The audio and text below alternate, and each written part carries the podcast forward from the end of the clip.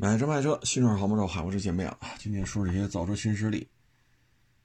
嗯，理想三十七万六，蔚来十六，小鹏十四万一，嗯，领跑十四万四，腾势啊，腾势就算了，这是比亚迪的。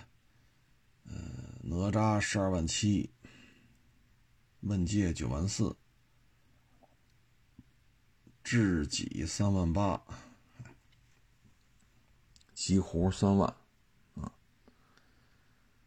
嗯，现在这个销量吧，啊，我觉得，嗯，就刚才说这些啊，包括比亚迪、埃安啊，什么欧拉啊，咱就说这些品牌里边没不做油车的，或者说从来就没做过油车的，把这剔除掉，盈利的可能只有理想一家。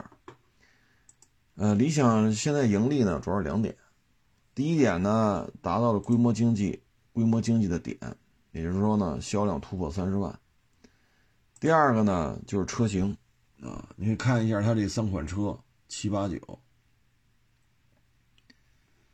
七八九呢，L 七和 L 八轴距是一样的，都是三零零五啊，车身宽度也是一样。就就这么一情况啊，然后呢，前轮距幺七二五，后轮距幺七四二，L 七 L 八包括 L 九前后轮距完全一样啊，所以能看出来，就是这个车啊，实际上就是一个平台出三款车，其中 L 七五零五零的车身长度，L 八五零八零的车身长度，车身宽度还都一样，一九九二。轴距一样，三零零五，前后轮距一样，啊，呃，座位数呢是不一样，啊，那在这种情况之下呢，你你就明白了啊，就是低成本，怎么控制成本？就是一个平台，尽可能多的去衍生出啊不同的车型，啊，你比如说 RAV4、威兰达，啊，那叫什么林放吧，Harry 啊，就那个，再加上 N 叉。啊，所以它这个平台能出五款车，这成本摊销就非常明显了。就这一个平台，啊，嗯，所以这也是一种玩法，啊，所以这个车呢，就 L 七 L 八，啊，但是名字肯定不一样，啊，名字肯定不一样。L 八 L 九呢，刚才说了，前后轮距一样，啊，车身宽度呢是一九九五。这边是一九九八，差了三毫米，啊，然后高度一样，L 八 L 九高度一样，车身宽度差三毫米，轴距差十厘米，前后轮距是一样宽的，啊，一样宽，三台车油箱都是六十五升，三台车的发动机编号一样，L 二 E 一五 M，啊，一点五升四缸增压汽油引擎。动力完全一样，一百五十四马力。这个呢，就说明什么呢？首先，你要把这规模经济做起来，做到三十万辆。第二，怎么来降低车型的成本？那选择 L 七、L 八、L 九啊，这就是一个平台衍生出三个版本，然后还形成了三个车系啊。所以呢，这个车呢，就是这么一个基本框架。这就是一个基本框架，所以它能够起三个名字，啊，这个也是，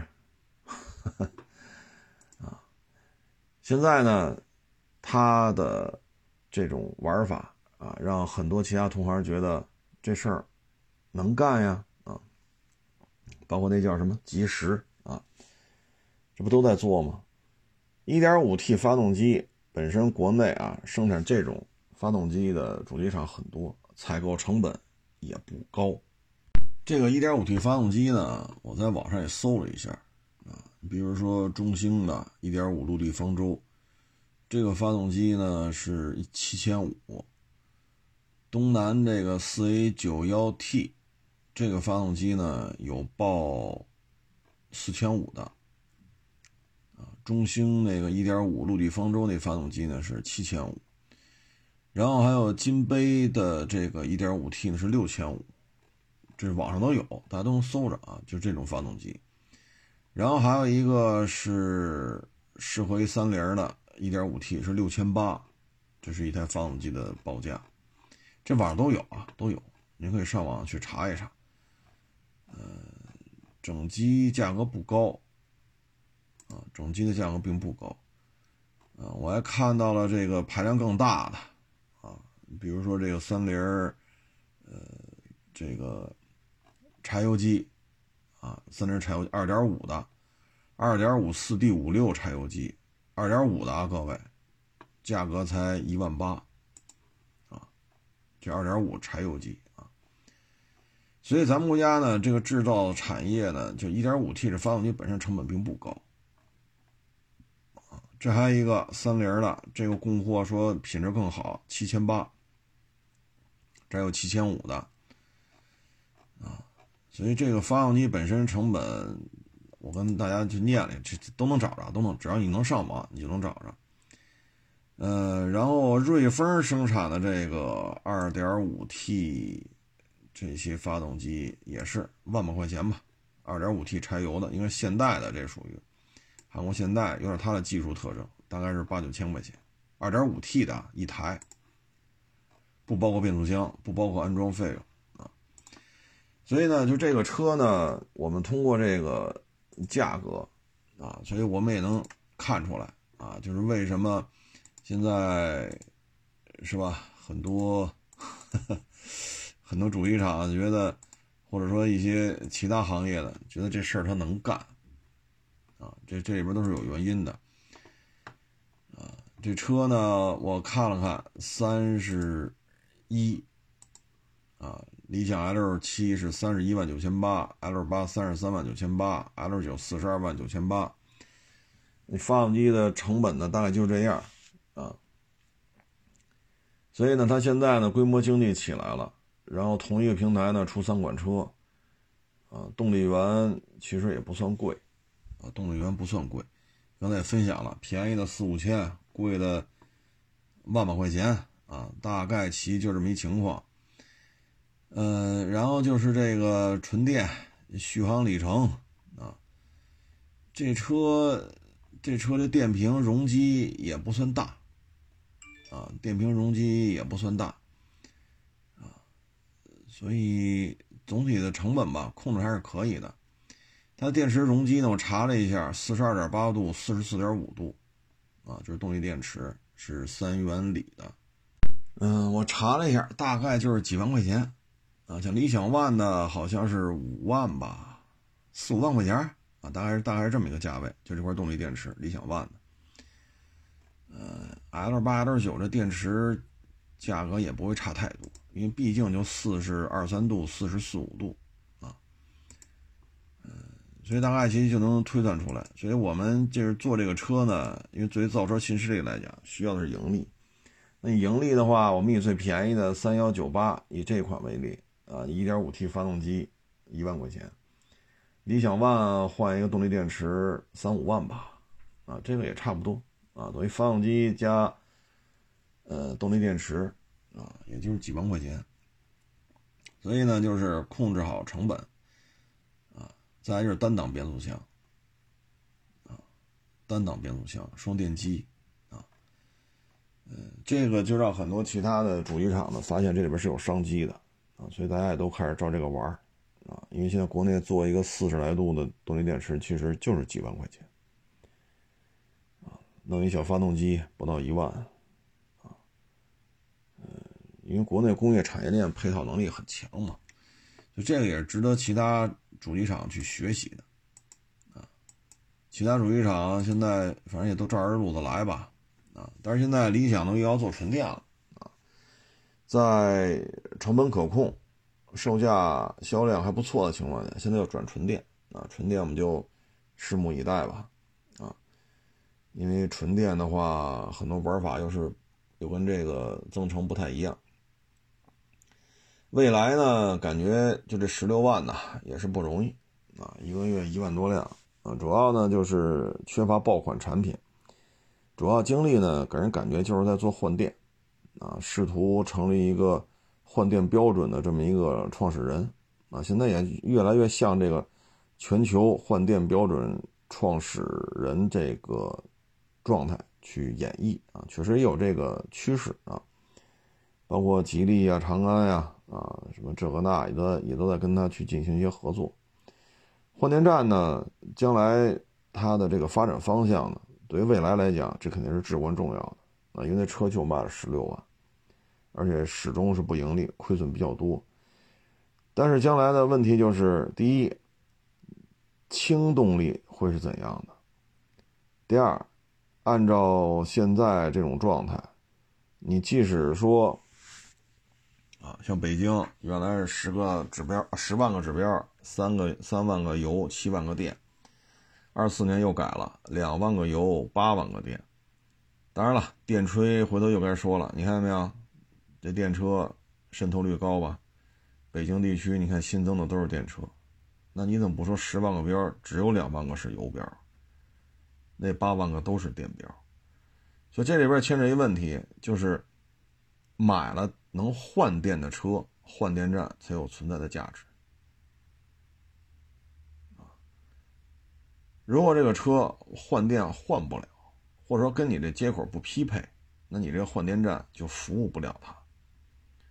你包括北京公交系统的电动车、环卫系统的电动车、出租车的换电车，这都是各玩各的啊！你未来的换电只能做你未来的。你说电动电动公交车、电动环卫车，还有邮政那个电动的，搬家公司的电动的，说换电你换不了啊，所以将来呢，你这个换电站，嗯，这就只能看未来的发展了啊。像前两天咱也说了，特朗普上台之后对电动车是不屑一顾的，按照上一任特朗普当头的时候对于特斯拉那个态度啊，如果如果啊下一任总统是他。那对于电动汽车，它又是另外一种状态了。那欧洲呢，现在也是有点骑虎难下，玩碳中和、减排放，试图在道德制高点和新的技术创新层面再收割一下发展中国家。但是没想到，电动汽车产业链在中国，现在又暂缓，说二零二零三五不再生产烧油的车，现在这个可能又要取消了。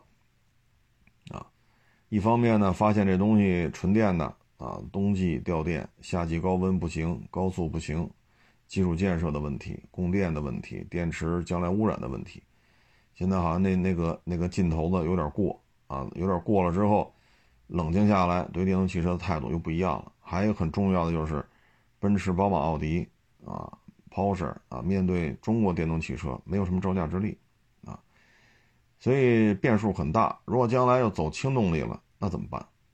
啊，也就是将来呢，换电就能量汽车的能量补充分三个途径，就目前咱们已知的啊，烧油的那好，我去加油站；烧氢的，我得去加氢站；然后就是电的，电的分充电的和换电的。那充电现在是绝大部分，绝大部分都是充电的，就私家小客车啊，咱不说那公交车、出租车，不说那，就私家小客车范畴的 SUV、MPV 轿车啊，这个以。以这个充电为主，换电只占比不太高，占比不太高。那换电呢，它又牵扯到换电接口的问题啊，所以你这个布局什么时候产生经济效益，这只能把时间轴拉长了。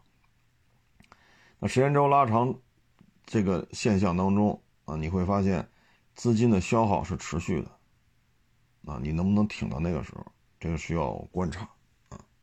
具体数字呢，就是中国新能源汽车啊，到二三年吧，这一年下来，中国新能源汽车保有量，通过公安部的数据是两千零四十一万辆，其中纯电的是一千五百五十二万辆。好，咱就说两千万，那两千万当中，能够换电的有多少？那换电当中能和你未来换电站做匹配的又有多少？那现在你每年亏损额又是多少？对吧？我就不往下说了，大家都是成年人，自行分析吧。理想呢，让我们看到了怎么去实现低成本、高销量啊。未来呢，让我们看到了换电站，它也是有换电标准的。如果就将来由未来为代表的中国企业来控制这个标准的制定，这肯定是好事儿理想的好事儿呢，就在让我们看到了怎么去控制成本，啊，相对就是一个平台能出了三个车系，啊，低成本多车型，啊，这是演绎到一个比较好的一个状态，啊，未来就是换电这事儿。小鹏呢只卖了十四万一，而且今年一月份头几个星期的这个周排行榜，呃，我觉得小鹏看看吧，今年小鹏那个大 MPV 看看能不能有所为啊。呃，领跑呢十四万，腾势呢埃安啊，这个这个咱摘出去说吧啊，这个不是纯，它它不是说造成是新势力了啊。剩下的呢，现在比较强劲的对手呢，就是问界，啊，现在周销量排行榜已经不是说周周都是理想了，有些时候会出现问界销量高于理想，啊，现在就出现这种情况，嗯，至于说未来会怎样呢，咱也只能拭目以待，啊，反正问界现在的比较猛吧。啊比较猛，啊，这个车呢小一块，轴距二八二零，比如问界 M 七啊，二十四万九千八，它呢也是增程式，啊，也是增程式，但是呢这个发动机动力啊要比理想那个稍微稍微大一点点，所以它跟这个理想是怎么说呢？是针尖对麦芒啊。问界 M 五呢？这个车呢，轴距是二八八零，啊，稍微大一点，但是售价呢，差不多，都是二十四万九千八，啊，都是二十四万九千八。嗯，这个车反正，呃，也都是走的这个 SUV 的一个状态，它呢，这两台车平台跟 L 七 L 八呢，差异比较大。比如车身宽度、车身高度，不是差一两个毫米、两三个毫米了，所以这应该是两个平台出来的车，啊，嗯，发动机呢，H 幺五 RT，啊，发动机都是一样的，一百五十二马力，啊，所以这个发动机是可以同平台采购的，嗯，目前看呢，单月销量，啊，这确实是。呃比较高啊，像问界 M7 啊，十二月份卖了两万五，这个销量是有点猛啊啊，十一月份卖了一万七啊，十月份卖了一万二啊，九月份卖了五千，所以你看到没有？五千、一万二、一万七、两万五，这增的非常非常的猛。所以今年呢，对于理想来讲，若被问界超了。那它这个很多这种排行榜的这种，呃，这个表格，你说对吧？啊，所以这个车今年对理想来讲威胁会比较大啊。其他的呢还有很多啊，什么哪吒、极狐什么之类的。现在呢，我们感觉啊，就是说咱们做这些车。首先呢，就要迅速的实现规模经济，迅速的实现规模经济。如果规模经济不能实现的话，就比较麻烦。那现在看呢，过三十万的只有理想。那这个问界呢，如果一个月能卖两万多，就 M7，一个月就能卖两万多的话，那它单一车型年销量就会接近，甚至于突破三十万，因为还有 M5 呢，今年还要上别的车，所以说。问界如果迅速的实现了年销三十万，突破三十万这一大关，那它的规模经济起来了，它的将来打价格战，啊，这个就，所以问界啊，这应该是理想非常非常关注的一个品牌，啊，因为周排行榜已经出现了问界高于理想。而且问界呢，这两台车平台关系至少不像 L 七、L 八、L 九那么的近啊。现在呢，主要是谁能先突破三十万大关，然后谁呢尽可能低的去降低成本。对于增程式来讲呢，四十度、四十多度这样一个动力电池，也就是四五万块钱啊。因为消费者去更换这么一个电池的话，高的六万多，低的四五万，大概你去买，你去换一块电池，就这个报价。那作为主机厂来讲，我一年卖二十万辆车，我给你买二十万块电池，那就不是这价了。如果我能做到三十万辆，我要给你买三十万块，那这电池又不是这个价啊，因为厂家采购和咱买一块这不不可能一个价啊。呃，所以就是降低成本啊，降低成本。对于电车来讲呢，今年压力会很大。首先呢，就是。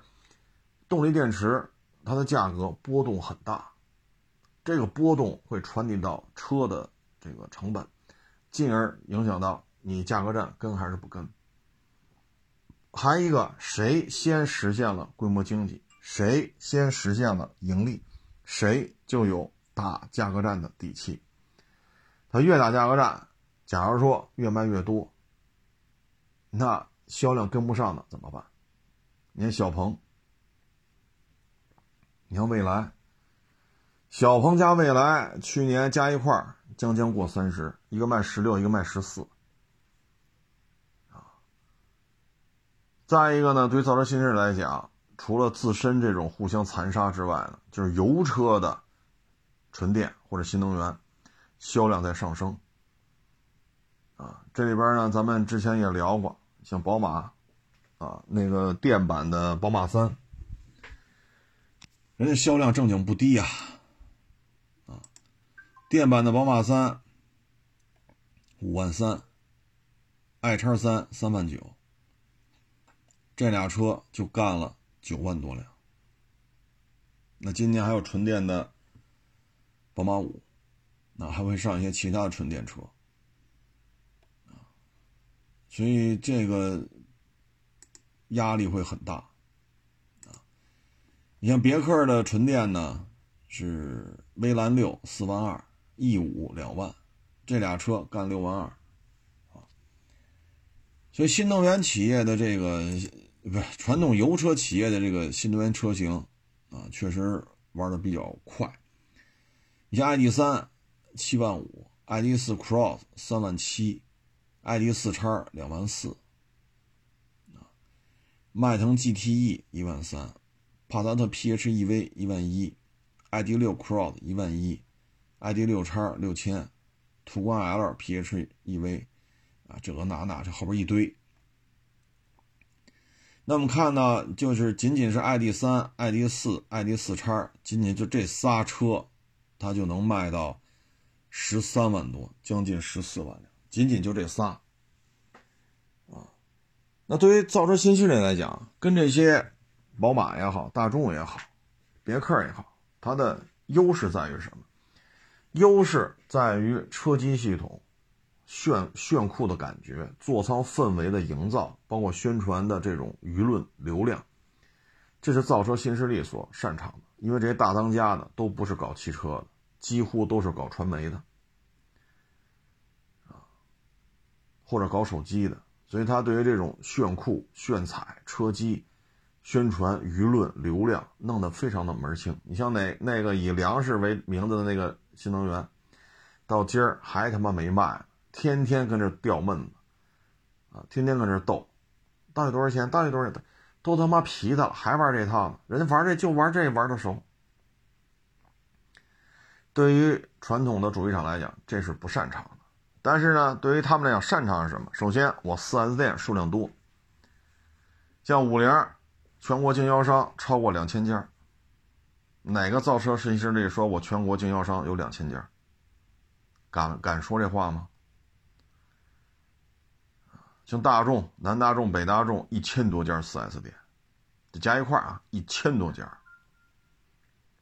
俩丰田也差不多也这数。你像北京俩丰田 4S 店数量二十家起步，俩大众 4S 店数量也得二十家。哪个造车新势力说在北京有二十家 4S 店，人家能做到啊？所以呢，经销商网络、售后服务体系，人家是非常完善的。而造车新势力现在还没理清楚呢，我到底是要全部自营，我还是要做独立法人？到现在还是混沌阶段，到现在还没理清楚，我应该是做全部自营，还是做以加盟为主？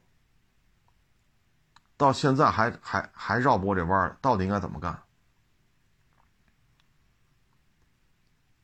而且很多造车新势力，他这个地区他是找一个汽修厂做委托。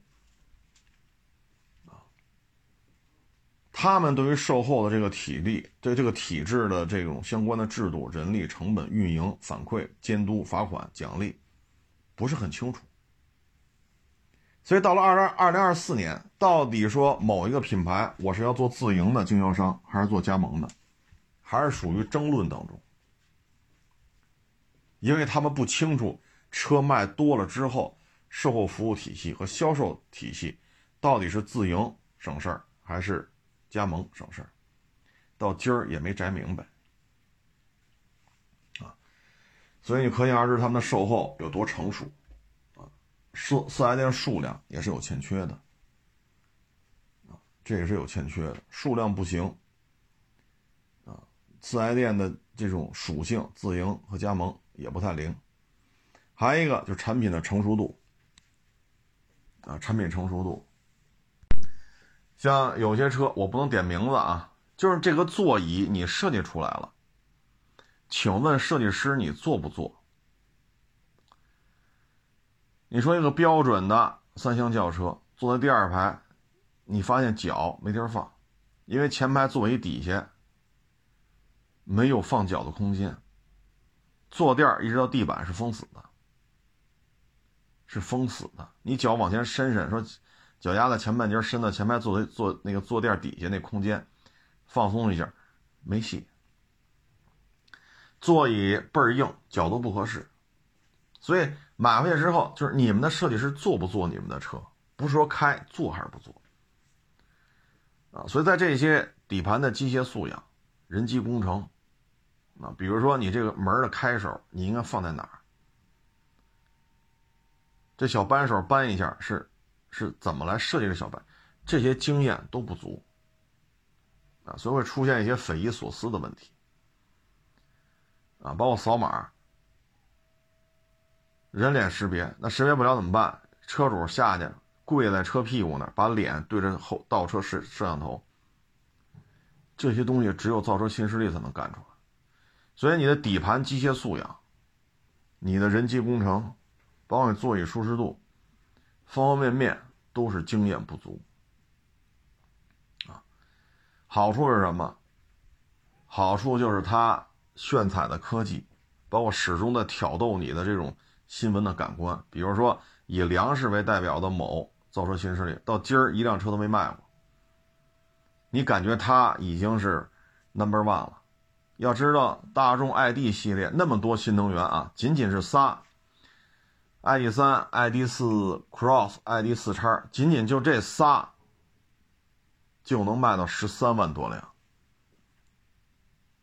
但是你感觉他们知名度并不高，而那个一辆车都没有的，三天两头给你弄新闻，这就是差距啊！所以你要是说在乎售后服务网络的完善、机械素养，包括一些都让人无法理解的设计缺陷，比如说座椅为什么这么硬？为什么靠背角度不合适？为什么座椅底要封死？为什么水杯件放不进去？关上门，水杯件就不能用？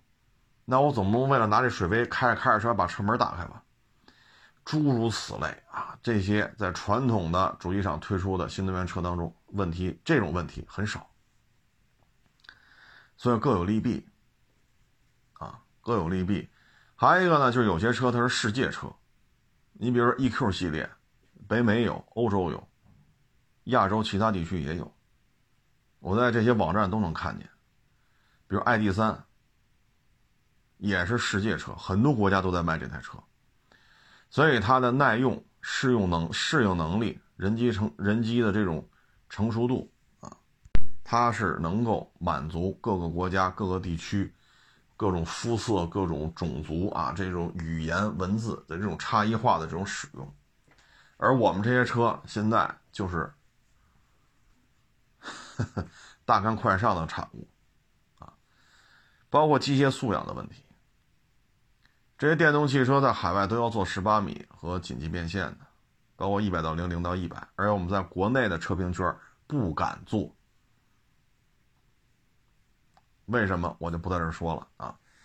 所以造车新势力呢，二四年首先就保持你的规模经济。我个人啊不太成熟的认知，就是你的年销量要突破三十万辆。那现在看理想二三年做到，二四年问题不太大啊。问界按照现在两万多一个月，就一个 M7 啊，一个月两万多，它 M7 加 M5 再加上其他的车，三十万它也是很有可能的。但是像蔚来、小鹏啊、哪吒啊，什么这个那个，这样能不能过三十万，我不好说，我不好，我不好判断啊。你规模经济不能实现的话，在油车主机厂所推出的新能源汽车啊，在他们的打压之下，你怎么去应对这个价格战？而且今年动力电池的价格充满了变数啊！现在掌握的种种消息来看。今年动力电池的价格依然是波动幅度很大，你又没有规模经济，你又不盈利，年连年巨额亏损，你怎么应对价格战？所以就形成恶性循环，啊，所以这需要造车新势力呢尽快去提高自己的规模经济，啊，这尽量实实现就规模经济啊，再就是车型的成本控制，啊，大体上就这些吧。大体上就是这些啊。说到这儿呢，就是这个再提醒各位啊，就你买了这些新能源汽车之后，它的这个保费啊，它能不能接你这个 车的保险啊？当然了，你说交强险是没有问题，但您这个商业保险接不接，您得有思想准备啊。还有一个呢，就是一个专门。采访电动汽车车主的这么一个号，哎呀，我觉得挺有意思的啊。正好昨天吧，一开手机推送过来，我一看，买了一个啊，不能说品牌啊，说了品牌该挨骂了。续航五百多，他们家住北京一千五百公里之外，春节不回老家吗？好，他说原来开油车，早上吃完早饭。开车从北京走，晚上九点到家了，啊，就是还可以赶上吃一顿晚饭。当然了，这晚饭有点晚啊，九点才到家。但是好歹能在家吃口饭，对吧？然后洗洗睡了。他说开这辆电车，续航五百多，就这一千五百公里，你认为充三次电就大了？哈，他充了五次，因为一上高速掉电掉的厉害，再加上春节回家，这气温，那肯定。对吧？北京，你总不能说二十七八度吧？啊，三亚是这温度，北京这会儿没没有这温度，就是零下。所以呢，他说我开这车回去，我溜溜两天呢，因为实在是没招了，晚上找个酒店睡一宿，第二天再往家开。所以电动汽车是有很多局限性，这个要解决呢，有两种：第一种就买油车，不买电车；第二种，我们期待电池。动力电池的技术性的革命啊，就是技术的动力电池技术革命性的这种进化啊。但是话说回来了，一百年前的电动汽车不也这样吗？啊，你跟现在相比，你说有什么实质性的变化？我之前聊过一期驻京办啊，就有网友跟我说，那说着说着可好玩了，嗯，忙啊，这一家一家吃去。北京驻京办现在大概还营业对外的啊，应该在一百家左右，因为已经有一位女士啊，她已经吃够了一百家了啊，嗯，所以我觉得一百家是问题不大啊，因为人家已经吃完了一百家，都拍了视频了啊，都有那个结账的小票什么的啊。我呢就再跟各位分享几家吧，先说那个叫南礼士路。南礼士路中国职工之家，嗯，几楼我忘了，叫女儿红啊，应该是浙江绍兴驻京办，好像是啊，我我我我我不太确认了，反正那个呃纸巾上写的是女儿红，这家呢，我觉得你看浙江的驻京办，你看我原来说过北三环吧，千岛湖驻京办，四百九十八鱼头泡饼，那是我认为鱼头泡饼里的天花板，做的非常好吃，当然确实也贵啊，确实也贵，四百九十八。你说你俩人去，我就这么跟你说吧，别俩人，仨人你也吃不完这一个菜，对吧？你好，你说四个人，四个人你也吃不完，因为那盘子特别的大，啊，那家伙这，那你也不能说四人吃饭就点一个菜吧，这也不合适啊啊！但是那个是非常好的，那这个呢，我吃完之后，你像他那个九块红烧肉，九块红烧肉是一百七八吧，好像是。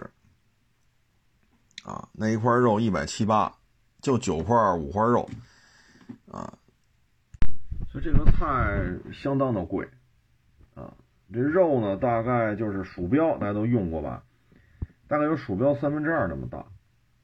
这九块肉呢，我吃了一块不敢再吃了，它是很发甜，有桂花啊，这口感、肉的这种细嫩程度都挺好的。但问题是，肥肉啊，啊，它是有肥肉的，咱不敢多吃，所以一百多块钱，啊，就吃一块不敢吃了，啊，别人尝完了也就是尝尝而已，有的就吃了三分之一就不吃了，所以这道菜呢，就是看着挺好的，啊，你要知道一百六七、一百七八，你要去新疆那几个驻京办，你要是俩仨人。差不多也能吃一顿，那边二百小几就能吃一顿，点好几个菜。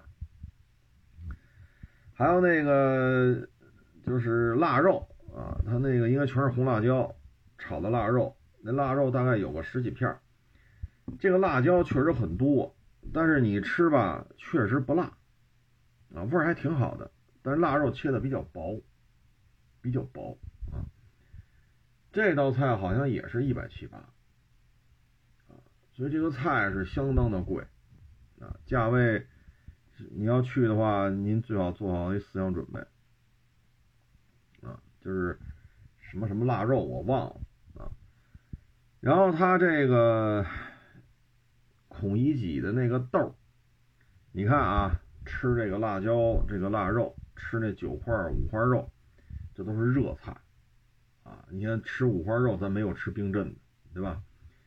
但是。这个豆和这个五花肉，豆是冰镇的，所以呢，你吃完小腊肉，吃完五花肉，吃到孔乙己的豆，豆是冰镇的。可能年轻人去吃去觉得无所谓，上一口烫的，下一口冰的，但这个豆儿有点意思，也好几十，你好歹是常温的呀，冰的，冰镇的。至于说那个臭豆腐还是叫什么豆腐，那个我觉得，我我原来去武汉吃臭豆腐，包括在北京，这臭豆腐是有汤的，它是没有。那个豆腐是有味道的，它那个味道呢，不是说坏了，它就那个味儿。然后一盘黑色的酱，一盘红色的酱，嗯，基本上也没人吃，就是尝一块就放那儿。它跟我去武汉吃的那个臭豆腐不太一样，在北京吃的臭豆腐也跟这都不太一样，它属于浙江的什么什么豆腐。所以这个菜吧，首先就是比较昂贵啊，肉菜像那个腊肉啊都一百多，五花肉九块一百多，大概就三分之二个鼠标，但是比鼠标高一点，差不多。接近两个鼠标的厚度，三分之二个鼠标的占地面积，就就就那么个状态。我觉得做的很精致啊，包括他那个撒了绍兴黄酒的那个冰淇淋，那冰淇淋说白了就是吃普通吃饭那勺，两勺就咔哧干净了。但是它撒了，它加了这个酒啊，那一个冰淇淋我忘了多少钱了，二三十吧。二三十还没有纸盒的那个哈根达斯那冰淇淋多，反正就这个这个饭馆，你像千岛湖啊，吃完了我一直推荐大家去尝尝去。那儿除了四百九十八的鱼头泡饼，还有其他的二三百块钱的，你可以尝尝其他的，包括他那个什么小银鱼啊、油炸小鱼都挺好吃的啊。这个饭馆反正就分享一下吧，啊，随随便便点点几个菜就将近一千块钱了。啊，像小捞肉一百大几，五花肉一百大几，你再点个这个，点个那个，这就五六百、六七百。然后呢，你再点个冰淇淋，点个什么炸豆，那个是是，就那我不知道是臭豆腐还是炸豆腐，然后再点个什么茴香豆，再点，这就奔着一千块钱去了。但是吃完之后吧，没有一个盘子吃干净的，你要么打包，要么你给扔着吧，啊，所以。哎呀，这家饭馆我印象还是比较深的啊！但是你去了之后吧，嘿，迅速的他就满座了啊，到最后还得加座。可能南方的浙江当地的，他们可能吃的比较习惯吧。但是你说九块肉一百大，辣椒炒腊肉一百大，那那腊肉大概就鼠标这么大，比较薄，真真的是比较薄。也就十几片吧，就鼠标那么大，一百大几。呃，然后再想想还吃什么呢？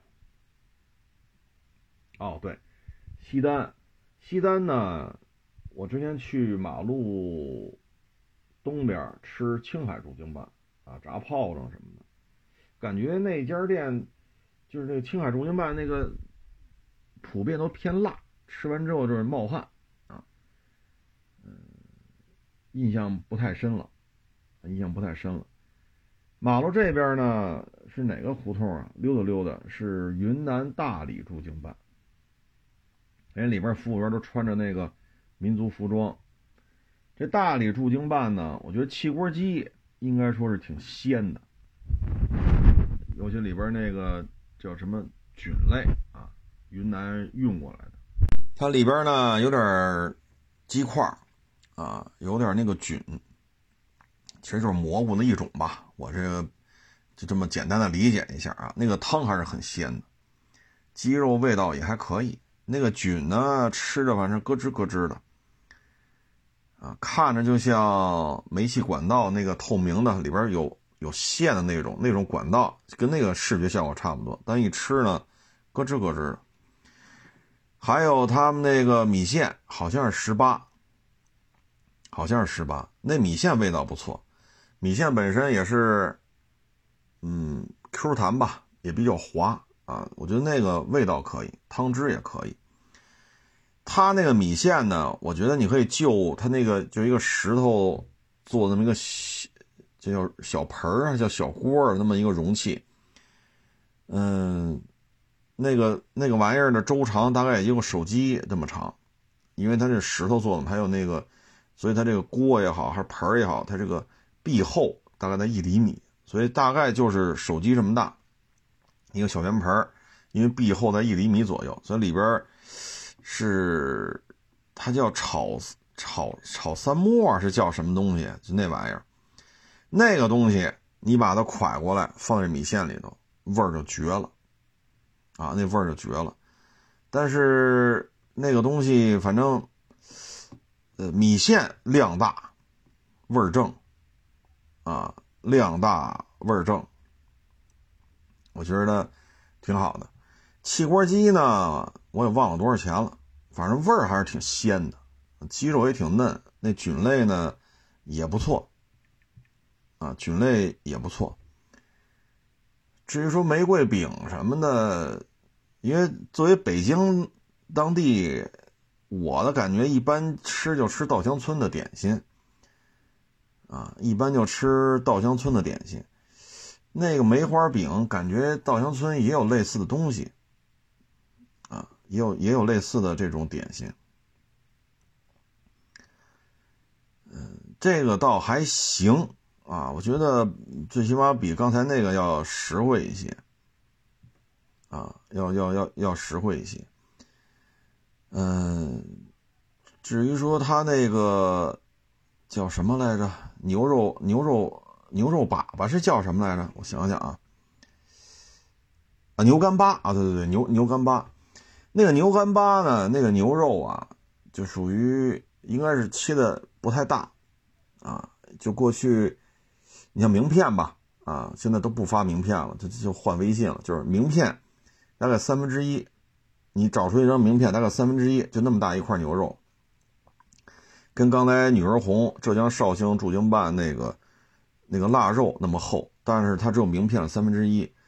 那个女儿红那家腊肉大概得有鼠标这么大，或者名片这么大，它只有三分之一。它应该是拿油炸了，这个炸的就透啊，比较感觉就是有点干巴然后呢再去炒啊，所以它那牛肉味道、口感跟咱们过去吃的都不太一样，就是吃一个味道吧。哦，对，黑三剁想起来了，那小石盆那个东西。或者小石锅，那叫黑三剁，那个呢是五十八。我想起来了，五十八。你要是吃这个米线，那款呢真是挺好吃。其实单独吃米线十八一碗，我觉得也行啊。黑三剁这玩意儿尝尝就行啊，云南特色的一种菜品啊。呃，还有那个叫什么来着？就是一个卷儿，是叫。乳品双拼吧，好像是就就那么个东西，那个玩意儿啊，说实话啊，我觉得一般，啊，我觉得一般，嗯，为什么呢？它那个我感觉就是油饼啊，油饼就是炸完之后呢，炸成了一个卷状，蘸那个玫瑰酱，啊，蘸那个玫瑰酱。这个东西，嗯，多少钱来着？我忘了。那个东西，反正几十块钱吧。但是我个人感觉，我怎么吃，怎么像是一个卷成一个卷儿的薄脆蘸的玫瑰酱，我吃就这种感觉。啊，嗯，至于说大救驾什么的，这就是嗨。尝尝就得啊！这个总体来看吧，就是一个云南当地的口味啊。我觉得咱们如果说北京本地户的话，吃那米线应该接受能力还是比较方便的啊。那个米线味道挺好的啊，它跟那个广西那边米线不是一个味道啊，这属于云南大理的米线，这个就属于尝尝就行。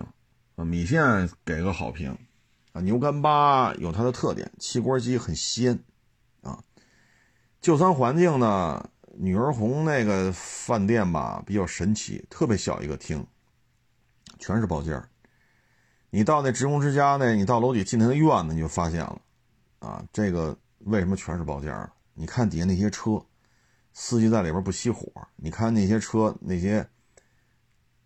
啊，我就不往下说了啊！这这这个云南大理这个在胡同里边，你应该是灵境胡同出来，走个一两百米就到了。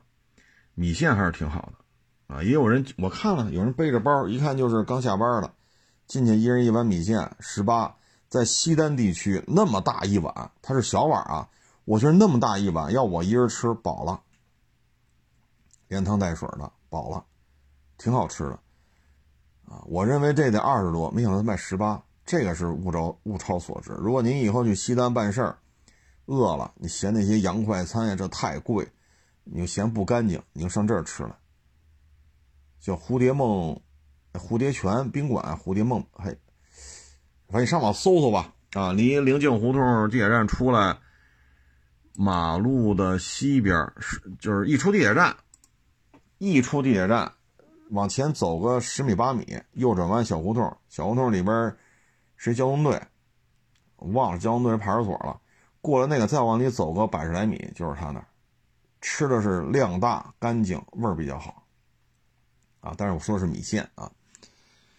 还一个呢，那家饭馆我吃的是什么呀？是新疆大厦吧？应该是三里河啊，应该是三里河，三里河那个饭馆儿，嗯，应该是叫，你瞧，我这吃完就给忘了，啊，吃完就给忘了，三里河那边，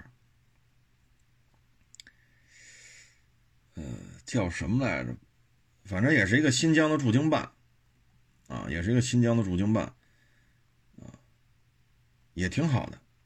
啊，也挺好的，叫八八温是什么来着？啊，就三里屯地铁站出来就是，啊，三里河，三里河，千万别别跑三里屯，三里河啊。这家是就北京这几家新疆驻京办，它的一个特点，价钱实惠，量比较大，吃着呢也比较实惠啊，感觉很容易就吃饱了。馕炒肉味道不错，缸子肉。很鲜，啊，手抓饭味道也不错，羊肉串点小串，大串不入味，点小串就行。嗯，还点什么了？我觉得那家店的烤包子不如乌鲁木齐驻京办。乌鲁木齐驻京办就车公庄那边那个，啊，这是三里河，各位听清楚，三里河，千万别跑，别跑三里屯去啊！三里屯没有新疆驻京办，他那个应该是新疆。是新疆自治区大厦开的那么一个馆子，哦，对对，想起来了，汉腾格里。哎呦，你瞧瞧我这，哎呀，我这脑子确实也是记不住。汉腾格里，我也记成八州了，八州 那记岔皮了。汉腾格里啊，三里河地铁站出来，走个几百米就到了。这家饭馆饭馆呢，厅特别大，啊，得有几十桌，长条形的，嗯。但是这儿等座人特别多，啊，所以你一定要提前去。你你你五六点钟吧，你往那一坐，一会儿外边就好几桌等着。附近呢，居民区的人也都愿上这儿吃来。你三四个人吃饱了，二百小几，也就这样了。价格便宜，味道好，足量子比较足啊。烤包子我觉得不如车公庄那边那个乌鲁木齐驻京办。那个烤包子比这个烤包子好吃，当然这个馕炒肉啊、手抓饭呀、羊肉串啊、缸子肉啊什么的还都挺好的啊。这一家饭馆味道比较正宗，但是烤包子我认为还是乌鲁木齐的好吃啊。门口停车位，灵境胡同那个你就坐地铁去吧，你就别想停车的事儿，那是一胡同。嗯，女儿红那你要去呢，附近有停车场，你可以找找有收费的地下停车场就那附近，街面上可别停啊，各位，那街面上可不能停车啊。这个汉腾格里这个呢，停车场比较小，你要去的早的话，有几个车位啊。你说六七点钟再去，那你就找地儿停去吧。他那停车场就几个车位啊，因为人家有自己办公用车。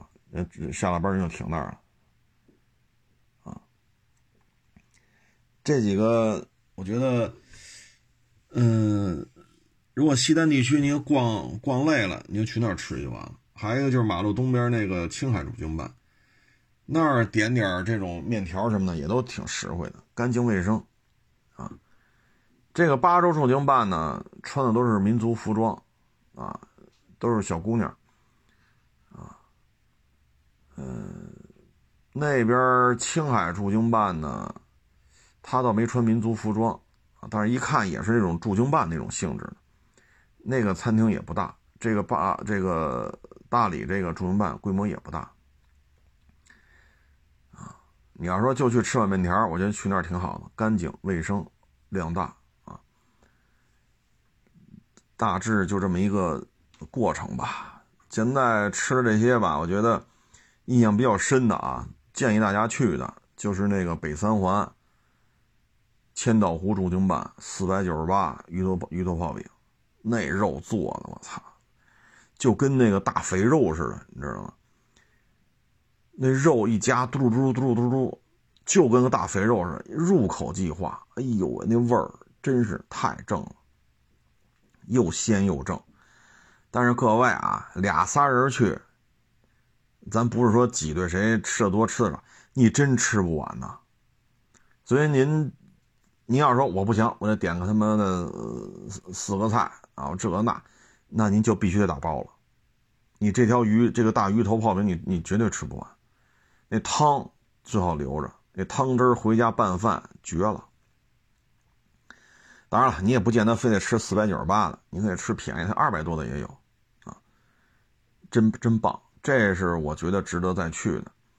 然后呢，就是汉腾格里和乌鲁木齐驻京办这俩，我觉得吃哪个都行，啊，但是酸奶我觉得还是乌鲁木齐那给的多，汉腾格里的酸奶太小了，好家伙，我觉得就是酸奶不如乌鲁木齐驻京办酸奶量大。烤包子也是乌鲁木齐那边好吃，剩下都差不多。其他的我印象也不太深了。哦，对对，厦门驻京办，厦门驻京办那个沙茶，是叫沙茶面吧？好像是，那味儿真浓，很浓郁啊。但是厦门驻京办点随便点几个菜就得四五百，你别说点十个菜八个菜，点三四个菜四五个菜就得四五百块钱。他那个沙茶面味儿真真好，很很很浓郁啊，还有鸭血什么鸭宝什么我我也忘，就是鸭血有什么鸭的腿什么的，就那么个那那个那味儿也挺正。小酥肉呢，类似于南方做法的那个叫什么肉来着？回锅肉。呃，前两天哈尔滨六十八块钱十三片然后让人把店给干关门了，那叫什么肉来着？你看就在嘴边上，就跟那个差不多，但是非常袖珍啊，那味道还可以。嗯，剩下的还有什么有啊？对对对，吉林驻京办的杀猪菜，那酸菜那肉，哎呦喂，那汤啊，你看是酸菜加猪肉，但这汤一点都不酸，倍儿鲜啊！人那杀猪菜做的真鲜啊。他那个那叫什么饼来着？啊，酸菜馅饼也挺好吃的。它不像有些饭馆一吃这有杀猪菜，好，你这汤都偏酸，你也弄不清楚放坏了还是他妈的酸菜这个酸。但人那做的这个杀猪菜鲜，其实主主料就俩，一个酸菜，一个猪肉，但炖出来之后就是鲜啊。然后他那个肉啊，是，你想想我我别说错是。是呃锅包肉吧，呃回锅肉，哎锅包肉锅包肉啊，那也是口感挺好的。但是大家就是去吃的时候一定要搞明白啊，你不要说你非跑这个新疆驻京办吃鱼去，跑厦门驻京办吃烤串去，千万不要这么吃啊！你去新疆驻京办你就吃烤串啊，啊馕啊，抓饭呀，什么烤包子，你就吃这就行了。然后呢，你去南方的你就吃人当地的。你比如说千岛湖驻京办，好一一条鱼不吃，跑那儿非得吃烤包子去，人没有，你非得吃羊肉串，即使有，那也不如这鱼正宗啊。所以要找人家的精华去点，行吧？就好比那云南大理驻京办，非得你非得让人给摊煎饼去，你非得让人弄羊肉串去，这人家擅长的就是米线、云南菜。行吧，就各位去串门的时候呢，千万弄清楚人家擅长什么。去年不就有网友吗？跑吉林驻京办点鱼吃去了，说不好吃，不值这价钱。我说，嗨，这锅包肉啊，杀猪菜啊，这是人家擅长的。其实吉林驻京办菜价并不高，你要说就点个，他那凉面也挺好吃，凉面啊，酸菜馅饼啊。大棒骨啊，杀猪菜啊，锅包肉啊，您就点点这个，再来点什么，比如说北冰洋啊之类的，二百来块钱，二三百块钱，三四个人吃就足够了，味道也不错啊。所以鱼呢，一定要找那擅长做鱼的这些饭馆，千万别是吧？啊，因为乌鲁木齐驻京办也有鱼，那鱼也可贵了。高山雪水的那种冷水鱼，空运过来的，这个你喜欢你就搁那点啊，因为乌鲁木齐驻京办它也有鱼，但是我认为去乌鲁木齐也好，汉腾格里也好，还是新疆驻京办也好，就这几个，这个这个新疆菜系的驻京办，我个人认为还是烤串、烤馕啊，什么烤包子、手抓饭、酸奶，还是这些为主。啊！一定要搞清楚这个驻京办擅长的菜系是什么啊！我觉得吉林驻京办经济实惠。它边上就赣人之家，赣人之家呢，你最好是能吃辣的，不能吃辣的就别去了，啊，那个正宗的江西菜，赣人之家啊，嗯，大概其实就这么一个情况吧，就跟各位做这么一个分享嗯，有些饭馆确实值得二刷，就是就是再去第二次，啊，还一个呢就是同仁医院边上。你顺着同仁医院地铁口出来，不就同仁医院吗？然后你就还别往大马路上走了，往里边走，走到里边过了教堂，再折过来，那儿有一个叫粤海餐厅，啊，粤华吧，是粤海来着，我忘了。那儿的赠饽鲤鱼是非常好的，啊，它那属于天津菜系，但它不是驻京办，那属于天津菜系。我觉得那家饭馆的手艺是可以的，这么鲤鱼浇那汁儿，其实它就是。